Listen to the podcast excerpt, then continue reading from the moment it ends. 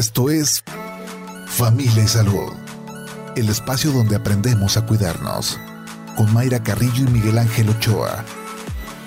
Bienvenidos.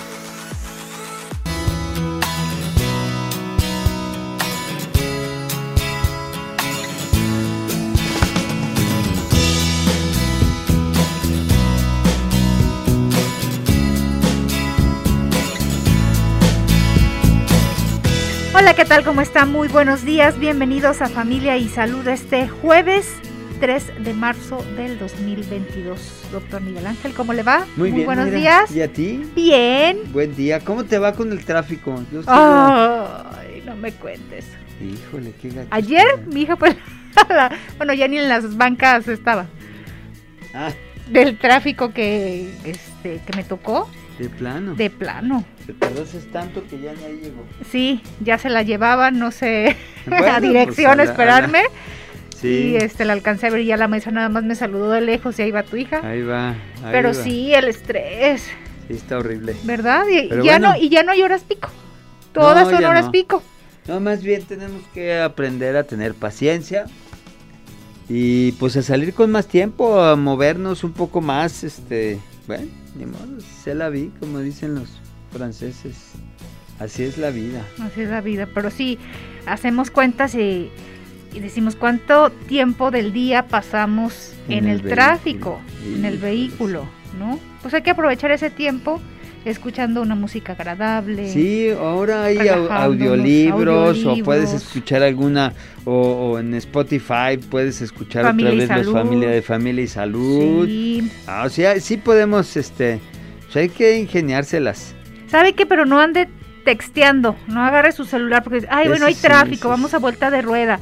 No, pues sí, pero esos momentos... es un riesgo. ya finalmente. los choques, esos alcances mínimos, pero como No, hombre, y complican luego- más el tráfico. No, y, complican la vida. Sí, No, tienes razón, hay que tener mucho cuidado con, hay que seguir atentos, pero podemos escuchar cosas para aprender, podemos hasta aprender inglés, ya hay muchas cosas que se pueden hacer o este escuchando, ¿sí?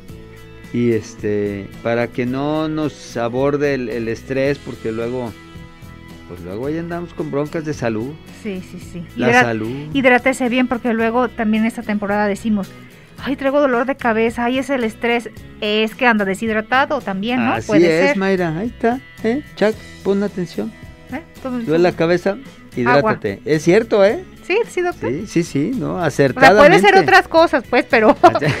pero Sobarse, factor- un masajito. No, pero pues otra cosa Tienes es la, razón, la- o sea, de la las cosas causa. más comunes, pues sí. Entre el, el- el atorón del semáforo y el calorón del carro, pues Pues ahí no se encuentra. Muy bien. Pues esta mañana vamos a platicar de lupus, este padecimiento que puede afectar articulaciones, piel, algunos Tejidos. órganos. Sí, lo que pasa es que, pues es una enfermedad autoinmune ¿Mm? que en realidad este pues la causa no está clara. Como muchas enfermedades autoinmunes eh, luego los médicos no sabemos qué son y decimos que son idiopáticas o sea que nadie tiene ni idea qué- de qué es. Pero bueno es importante saber qué es el sistema inmunológico que hay una respuesta exagerada de, de- de este sistema hacia el cuerpo que muchas veces el sistema autónomo está también hiperexcitado y bueno desde el punto de vista eh, ya nos platicará nuestra invitada este, en la reumatología que es la digamos del área de, de la medicina que trata de la alopatía que trata este tipo de enfermedades pues que sí se puede hacer. ¿sí? Eh, y bueno, ya aportaremos algo para el sistema inmunológico, porque volvemos a lo mismo, es el sistema inmunológico es el que se vuelve teóricamente loco, lo voy a poner así entre comillas, evidentemente, y empieza a atacar ciertos tejidos en el cuerpo, este, y esos tejidos, pues en general está en la piel, en las articulaciones, sistemas este, digestivo, muchos, eh, muchos sistemas, ¿no? Así es, y vamos a escuchar otros datos también que nos tiene producción sobre el tema de lupus. El lupus eritematoso sistémico es una enfermedad crónica que puede causar inflamación y dolor en cualquier parte del cuerpo.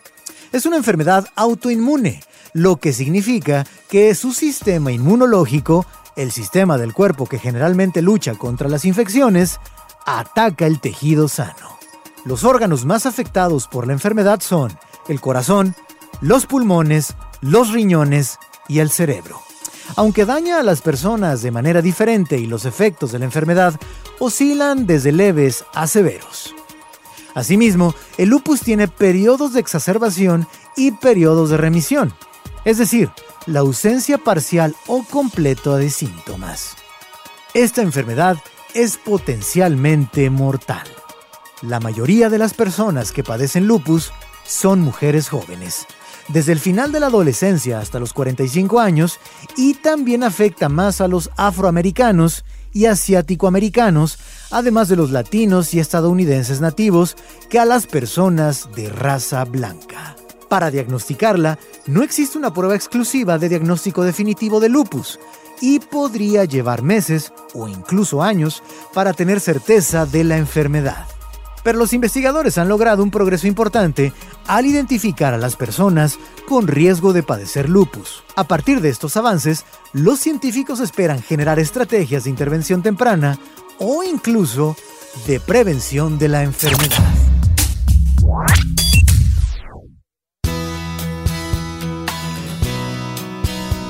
Gracias a Juan Pablo Balcells por estos datos y quien nos va a ampliar este tema. Y agradecemos su visita aquí en cabina a la doctora Arleti López Andrade. Ella es reumatóloga. ¿Cómo está, doctora? Bienvenida, muy buenos días. Hola, bien, muy buenos días para todos y gracias por la invitación. Gracias que nos, que nos acompaña. Y pues si hablemos de, lupus, em, ¿qué tan frecuente es? en mujeres, hombres y de qué se trata esta enfermedad, doctora? Mm, efectivamente, es más frecuente en mujeres. Si tenemos 10 casos de lupus, 9 van a ser mujeres, 1 hombre.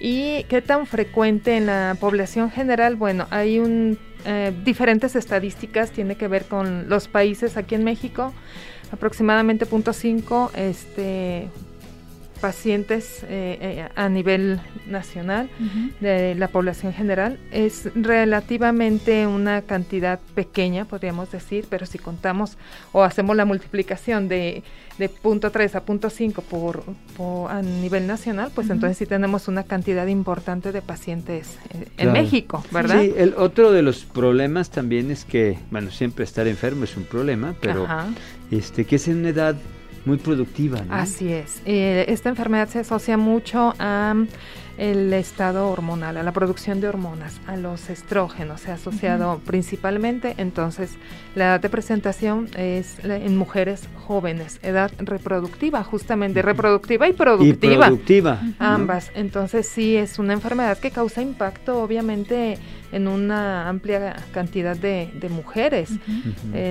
Sí, justamente esa es la edad. Bueno, yo voy a aprovechar para tirarle el azúcar. Ah. O sea, finalmente es que ese es el asunto. O sea, tenemos una dieta rica en, carbohidratos que estimula la producción de estrógenos. Las niñas empiezan a tener una menarca, que sí se llama la primera menstruación, a edad temprana, y entonces empiezan a, este, a tener este, este problema con los estrógenos. Sí. Efectivamente. Bueno, es, como para encontrar la causa, o sea, yo estoy hablando en este sentido, en decir, bueno, pues vamos teniendo atención, nosotros que tenemos, todos aquellos que tienen este, hijas pequeñas, yo no tengo, bueno, la mía tiene 15 años, pero, o sea, decir, a ver, aguas, ojo.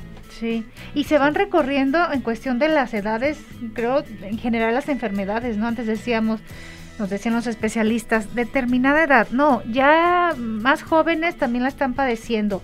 ¿El lupus a, qué edad ya se puede estar, ya se está detectando? Mm, desde niños, niños o niñas. Este, podemos encontrar este, enfermitos ya 3, 4, 5 años, lo ven los reumatólogos pediatras, no es algo raro. Eh, es más común, obviamente dijimos en la etapa reproductiva, pero sí hay desde niños o adultos mayores. También se detecta la enfermedad después de los 60, 65, que no es lo más común, pero sí podemos ver lupus eh, con inicio a cualquier etapa de la vida. Bien, pues ¿qué, ¿qué, mm, síntomas va a presentar esta enfermedad? ¿Cuál es el tratamiento? Más adelante detallaremos estos puntos importantes y los invitamos a que usted que nos está escuchando participe con sus preguntas, con sus comentarios, nos puede mandar sus mensajes vía WhatsApp al 33 26 47 9376. A cabina también nos puede marcar al 33 30 30 53 26 terminación 28. Vamos a la pausa cuando son las 8 de la mañana con 15 minutos. Ríe. La risoterapia tiene beneficios, los cuales te ayudan a la disminución de la percepción del dolor, rebaja el nivel de cortisol, combatiendo el estrés y el insomnio, y mejora la función pulmonar en pacientes asmáticos. Se ha comprobado que las personas positivas viven más años, su sistema inmunológico es más fuerte y son menos propensas a enfermarse.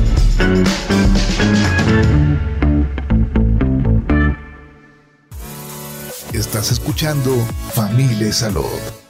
Continuamos.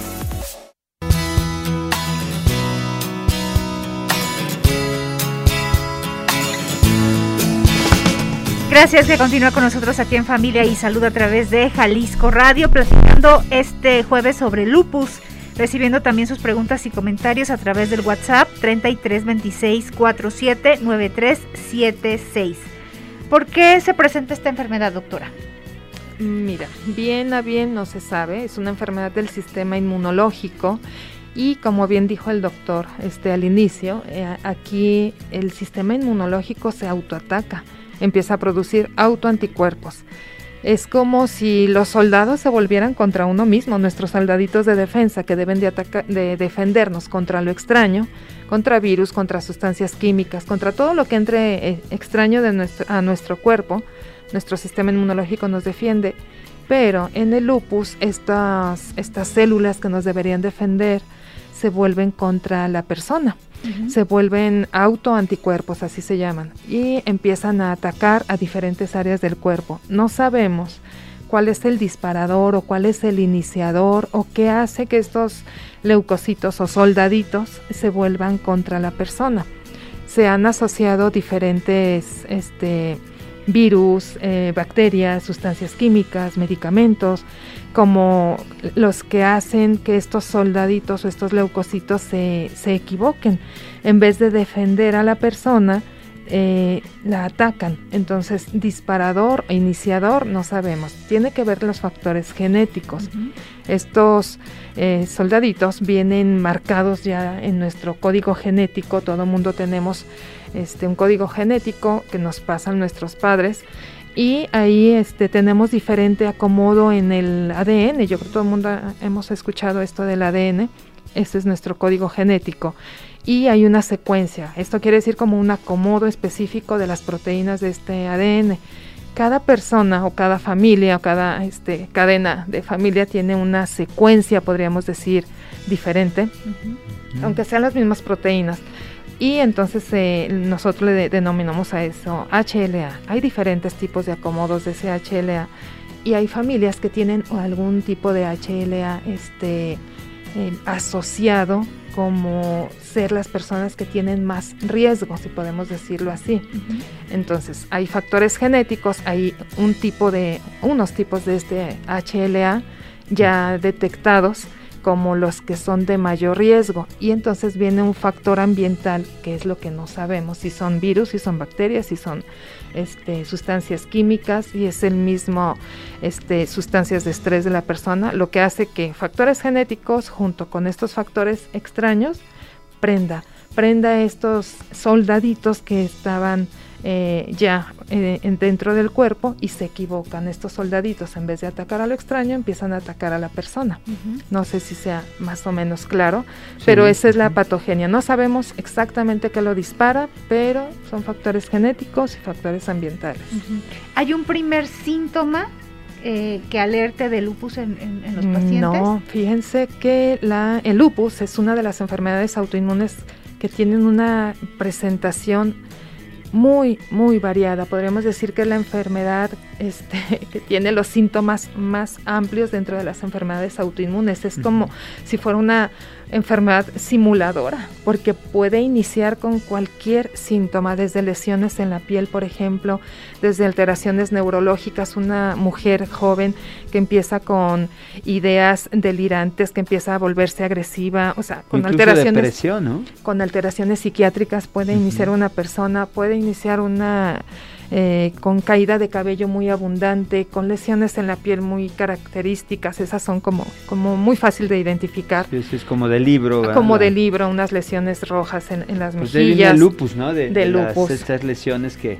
Ajá, eh, en las mejillas. Como si fuera lobo. Como si fuera lobo. Y este um, pueden ser otras lesiones que ni siquiera se parezcan a esas en la cara, como descamación eh, puede haber lesiones en articulaciones, por ejemplo, artritis, artritis en una, dos, cinco articulaciones, semejar a lo que es la artritis reumatoide. Puede la persona empezar con daño renal, con una insuficiencia renal, puede empezar con una serositis, o sea, problemas. en general es, un ataque al, tejido conectivo, ¿no? Ajá, y donde tenemos tejido, conectivo, pues prácticamente es la estructura de nuestro cuerpo, ¿no? Así que la, los síntomas son muy, muy variados y, y son este muy difíciles a veces para identificar por los mismos pacientes o a, veces para los médicos. Llega una paciente a un médico, le dice tengo estas lesiones en la piel y no sé qué sea y puede, ah, es una alergia y en realidad es un lupus discoide, un lupus de la piel que ya empezó a dar datos o llegan con el médico porque se les están hinchando las piernas, se les subió la presión y ya traen daño renal y no se piensa inicialmente en un lupus, por ejemplo. No se te está cayendo el cabello, ve con el dermatólogo y te da un champú. Aja. O no, una sí, bueno, o bien lo diagnostica. claro, claro. O sea, más bien si vas con el de la farmacia te va a dar el champú. Si vas con el dermatólogo, técnicamente dará con el diagnóstico, porque el, lupus pues discoide. Sí. Eh, sí, pues en general si es una lesión de piel. Eh, yo creo que si la, si la deberá de pensar en ella, digo, tampoco podemos... No, sí, sí, ya llegando al médico, sí, yo me refiero al paciente, que a veces no sabe, tiene tal molestia, entonces él va y se atiende por eso, y a lo mejor no se... en internet. O no se atiende y va con el de la farmacia y la farmacia le da, ah, le duele las articulaciones, ah, y le va indometacina o, o diclofenaco X, y lo que sucede es que pierden tiempo, ¿no? Así es, va avanzando, el lupus va este, eh, ganando terreno, ganando órganos o, sitios del cuerpo de la persona que va afectando. Si estos soldaditos van atacando una área, otra, otra, otra, en otra. general es una enfermedad también inflamatoria. Sistémica. Ahora, hay diferentes lupus, porque ya, ya mencionó, pues, mencionamos el discoide, Ahí el eritema. ¿Cuántos el discoide de, lupus hay? Localizado sería a nivel de piel, que sería el lupus discoide justamente. Bueno, lupus discoide es uno, pero hay lupus en piel con una manifestación que no es exactamente el discoide, es puede haber una variación este, muy importante de lesiones, desde pápulas, desde descamación, desde la caída del pelo, desde la alopecia, y que no tienen exactamente la característica clínica del, del, discoide, pero sí podemos decir que está localizado en piel. Ahora, el, discoide, perdón, ¿el discoide se da nada más en cuero cabelludo? No, se da no, en, cualquier parte, del, cuerpo, así es. Y el lupus eritematoso sistémico, que ese sí puede afectar cualquier parte del cuerpo de, la persona que tiene la enfermedad, o sea, cualquier órgano, desde piel hasta lo que, lo que, lo que pienses, tu cerebro, este, órganos internos, articulaciones, todo. ¿Y el avance qué tan rápido puede ser? Es variable, dependiendo de este, la evolución o el ataque de la enfermedad. Cuando la enfermedad inicia, por ejemplo, a nivel renal, a nivel de órganos internos como eh, una serositis, un derrame este, pleural mm. o un derrame pericárdico, es eh, por lo regular es más agresivo, podemos decir, y este, va afectando más rápidamente, va dañando los órganos internos. Cuando hay daño a órganos internos, no es una enfermedad que podamos decir muy, muy lenta en evolución, al contrario. Estas enfermedades cuando atacan órganos internos es más rápido el daño. Cuando atacan articulaciones o piel es una enfermedad que podemos ver con una evolución más lenta. Ok. Ahora, este, esa, estamos hablando de una persona, voy a ponerle una edad media, 30 años, 25 años que empieza con, con lupus. Eh, ¿qué la expectativa de vida es eh, de cuántos años? Realmente, cuando la enfermedad se detecta en etapas tempranas o una afectación pues de órgano interno, 90%, eh, aproximadamente 80-90% de las personas no disminuye la esperanza de vida, realmente, pero hay un porcentaje, 10-15%, cuando es justamente este tipo de pacientes que les digo que inician con daño renal principalmente, este, si la esperanza de vida de estas personas disminuye importantemente.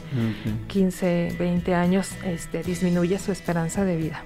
Sí, al tener un órgano vital afectado de esa manera, pues ya sí. que lo lleva a la insuficiencia. En realidad, este paciente eh, en esa historia fallecerá por insuficiencia renal, técnicamente, ¿no? Así es. Sí, va dañando la función de los riñones y obviamente sin riñones pues no podemos vivir, ¿verdad? Ahora, ¿hay una eh, prueba, un estudio que determine es lupus o ustedes como médicos van checando todos los síntomas y llegan a la conclusión es lupus o si hay alguna prueba? Son criterios, Mayra. En reumatología se hacen, se hacen diagnóstico por criterios clínicos, este, por estudios de gabinete. O sea, es como si hubiera un conjunto de, síntomas o, o, datos, perdón.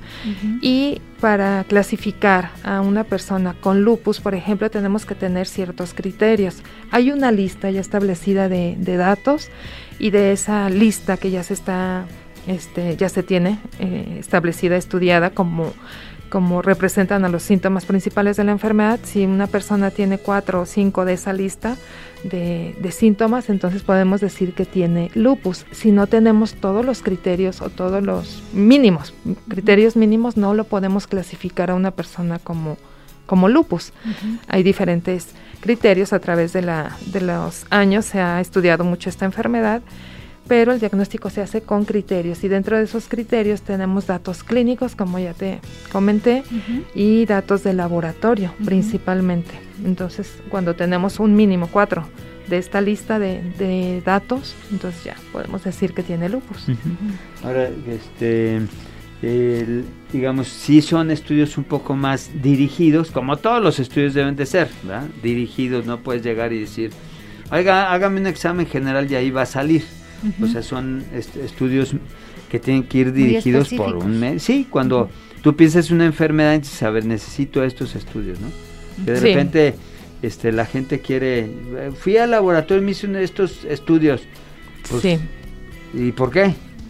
¿No? Digo, no sé si le pasa, ¿no? Que llegan. Eso es muy frecuente, porque sí es cierto, em, es bueno hacerse un chequeo anual en general, pero con un chequeo anual a veces no se pueden detectar estas situaciones. No son estudios.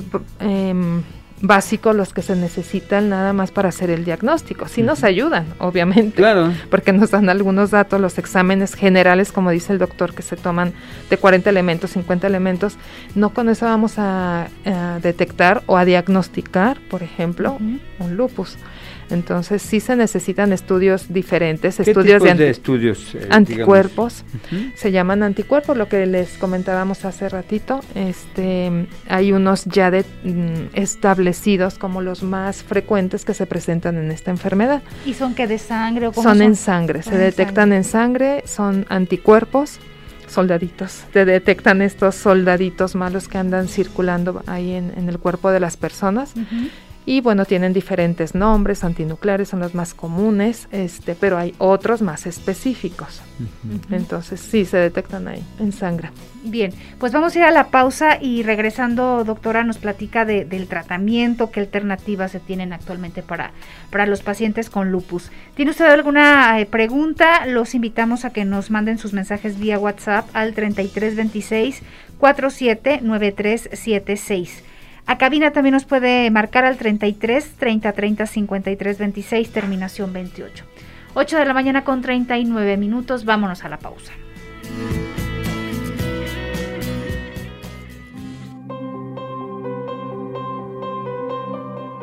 Medita. Quienes practican esta disciplina realizan mejores tomas de decisiones, se estresan menos y las cosas funcionan. La clave Buscan soluciones y no se enfrascan en los problemas. Viven su presente y no en el pasado o futuro.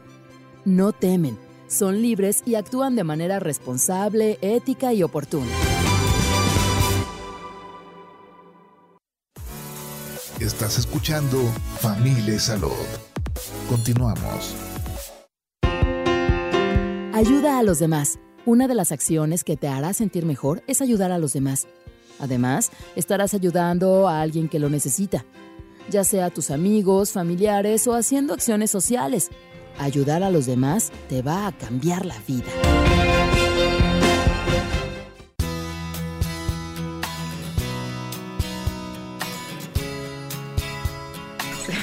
8 de la mañana con 43 minutos. Gracias que continúa con nosotros aquí en Familia y Salud. Recuerde que también nos puede seguir en redes sociales, Facebook, Twitter arroba Jalisco Radio. También nos puede escuchar en www.jaliscoradio.com y escuchar programas también en Spotify, Familia y Salud. Checar algunos que le quedaron pendientes, pues a retomar esos temas. Y el tema de esta mañana es lupus. Estamos platicando con la doctora Arleti López Andrade. Ella es reumatóloga. Y pues ya nos decía este tema de, de lupus, lo que puede pasar en los pacientes, estos síntomas que pueden juntarse y puedes ir con reumatólogo, puedes ir con cardiólogo, puedes ir con dermatólogo. En un momento es complicado porque vas con muchos especialistas o quién toma el bando de tu enfermedad. Así es, justamente, sí es cierto. Es que lo puede diagnosticar este el dermatólogo, todas las especialidades que acabas de decir, el nefrólogo, y a fin de cuentas, ¿quién, la, quién trata la enfermedad? Pues los reumatólogos. Nos quedamos con estos pacientes a vigilar su evolución. Obviamente necesitamos el apoyo de las otras especialidades. Si es un paciente con un daño renal, entonces vamos a necesitar trabajar en conjunto con un nefrólogo.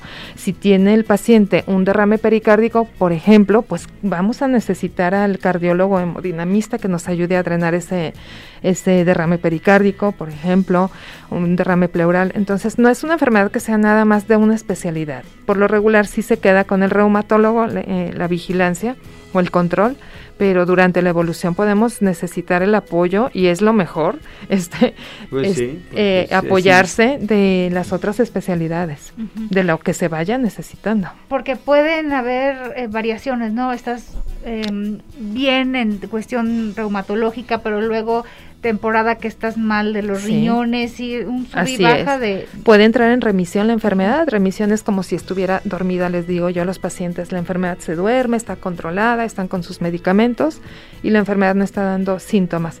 Pero puede tener también este agudización la enfermedad y no sabemos en qué área o en qué zona va a afectarles, ¿sí? Entonces tenemos que vigilar a estos pacientes de por vida, como vigilamos a un diabético, como vigilamos a un hipertenso. Ellos, los pacientes con lupus, necesitan tener un control de su enfermedad. Eh, pues de por vida. ¿Y qué, factores son los que los que se o los que generan un, periodo de crisis? Porque hay crisis, ¿no? Hay como sí. Sí. ¿Cuáles em, son estos estos elementos que pueden estar generando Digo, como para cuidarse, ¿no? Sí, algo muy importante, por ejemplo, sería, y, lo más eh, básico, que los pacientes dejaran el tratamiento. Utilizamos inmunomoduladores. el abandono de los el abandono. Esa es una. Otra. Pero lo hacen porque por falta de dinero, por, por los efectos secundarios que tienen estos tratamientos. Y porque se cansan. Son mujeres, vamos a recordar que son mujeres jóvenes por lo regular y aunque son conscientes de lo que puede suceder cuando se les explica la, lo que es la enfermedad, eh, tomar un medicamento de por vida a veces suele ser para muchas personas algo incómodo, cansado.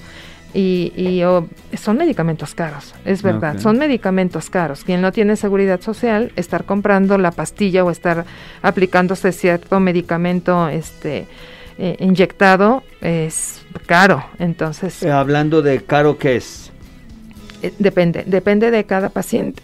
Perdón, si son medicamentos orales, por ejemplo, inmunomoduladores orales, podemos necesitar eh, dos o tres. Y dos o tres medicamentos orales significa un gasto aproximadamente como de dos, entre 2.500 y 3.000 pesos al mes.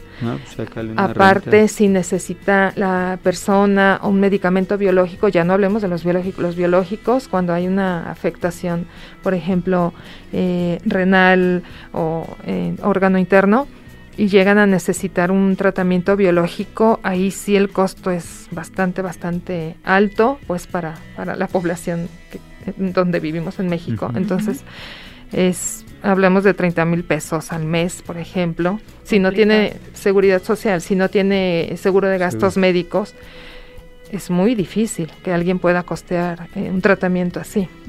Vámonos con mensajes, doctora. Buenos días. ¿El lupus es curable en cualquier etapa o solo al inicio? Saludos. Mm, no, pues no es curable. No es una enfermedad curable, desgraciadamente. controlable. Controlable, les digo yo a los pacientes. Mm, no se van a curar, pero pueden tener una calidad de vida y una, una este, funciones normales siempre y cuando estén en control.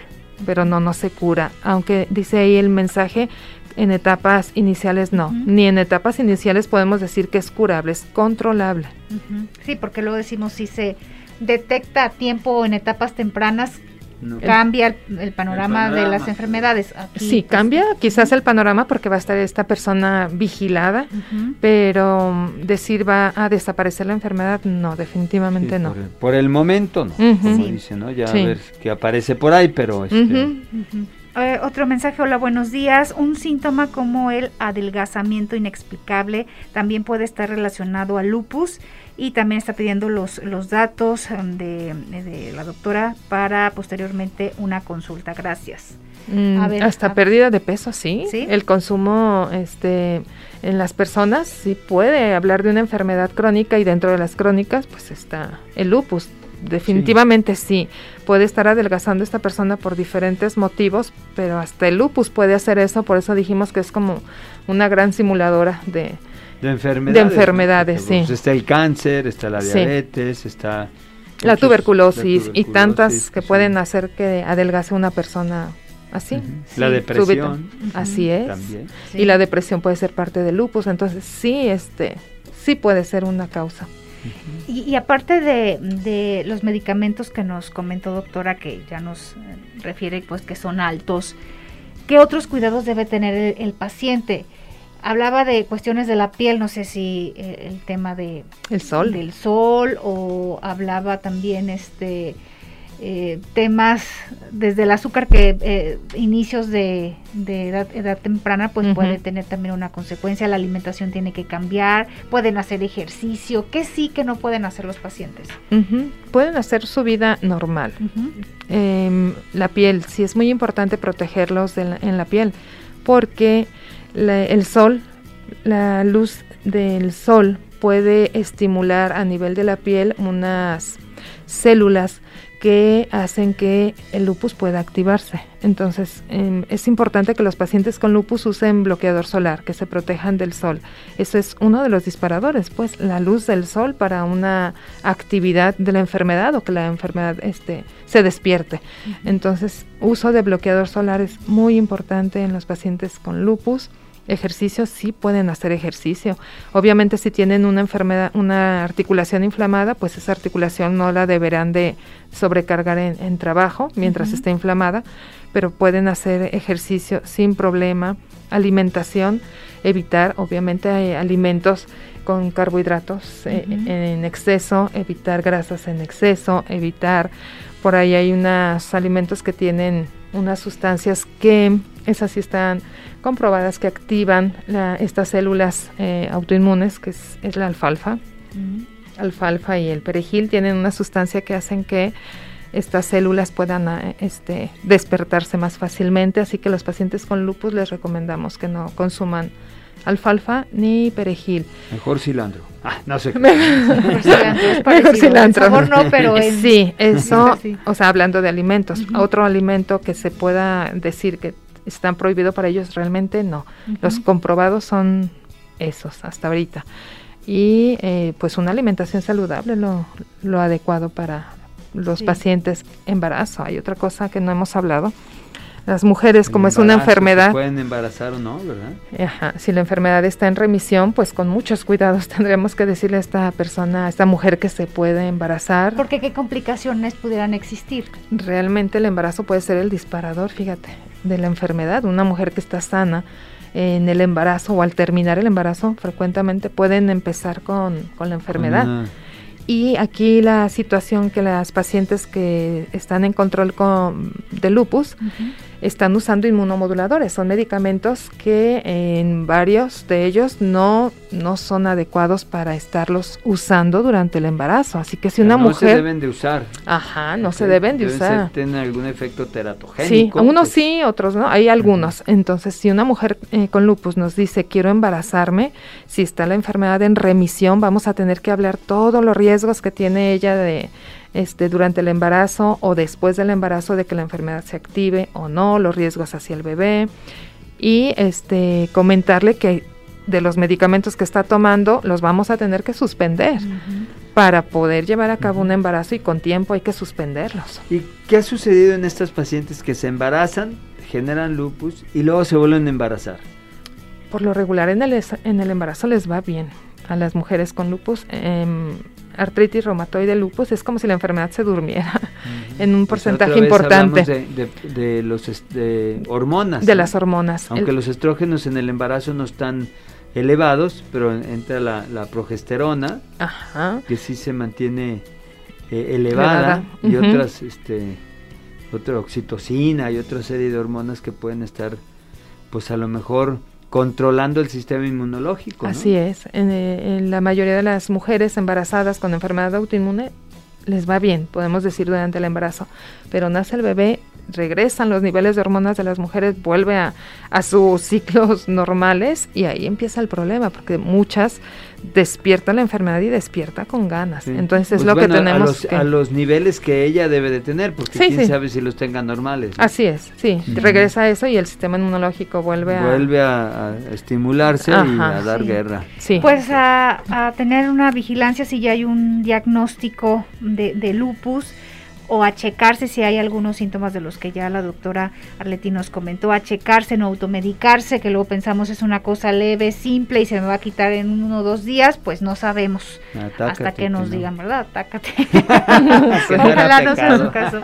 Bien, eh, doctora, su número, eh, las personas que nos pidieron por favor su contacto para realizar alguna cita con usted. Ah, sí, gracias. Es 33 28 34 33 47. A ver, ah, otra vez, 33. 28, 34, 33, 47. Bien, la doctora Arleti para que agende su cita y pues a, checarse. Muchísimas gracias como siempre. Muchas gracias, doctora. Gracias a ustedes. Sí, un gusto. Muy bien. Hasta pronto. Que sea buen día para todos. Igualmente poco estrés, nada de tráfico con esa mentalidad. y bloqueador solar. Respiración profunda. Vámonos a tele, doctor. Vámonos a tele, Los esperamos en unos minutitos más a través de Jalisco TV en el 17.1. Mañana aquí tempranito para cerrar ya la semana. Shaq, Edgar, gracias. Edgar, muchas gracias. Adiós. Primero Dios. Bye. Esto fue Familia y Salud el espacio donde aprendemos a cuidarnos. Una producción de Mayra Carrillo y Miguel Ángel Ochoa para Jalisco Radio. Te esperamos en nuestra siguiente emisión, en punto de las 8 de la mañana, aquí en el 96.3 FM, JB Jalisco Radio. Hasta entonces.